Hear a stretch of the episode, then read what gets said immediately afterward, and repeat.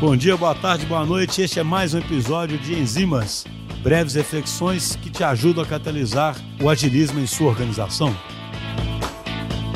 Pessoal, aqui no podcast a gente fala muito sobre pensamento sistêmico e sobre complexidade.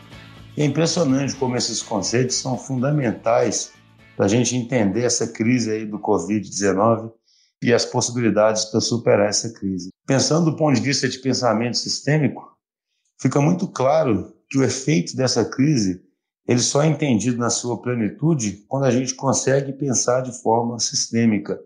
Quando a gente pensa de forma individual, a gente tende a menosprezar o problema, porque a gente tende a achar ou que nós estaremos de alguma forma ilesos, ou que nós conseguiremos proteger quem está próximo da gente com algumas ações nossas.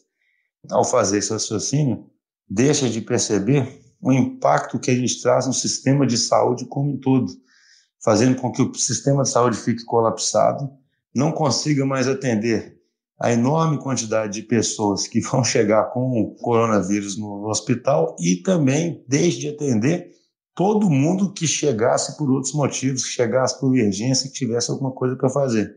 Isso já foi amplamente repetido, isso é amplamente ignorado, apesar de ser amplamente repetido, porque a gente tende a pensar individualmente, tende a pensar no que está mais próximo da gente, tende a sentir as coisas só quando elas de fato acontecem, né? Ou seja, na Itália, claramente, hoje o pessoal entende, infelizmente, o problema sistêmico, porque os hospitais estão lotados e tem pessoas morrendo o tempo todo, mas parece que a gente só percebe isso quando acontece mesmo. E outra coisa, a complexidade, né? A gente já falou aqui do Carnegie, Hoje, a gente, nessa crise, ela coloca a gente ali na região do caos. E na região do caos, o que se tem que fazer é agir imediatamente. Então, essa ação de isolamento social, ela é quase que inevitável mesmo, porque ela é a única coisa que você pode fazer agora para ganhar tempo, para evitar o colapso desse sistema e para tentar voltar né, o problema aí que nós estamos enfrentando lá para a região do complexo. Mas mesmo na região do complexo, ninguém sabe exatamente o que tem que ser feito.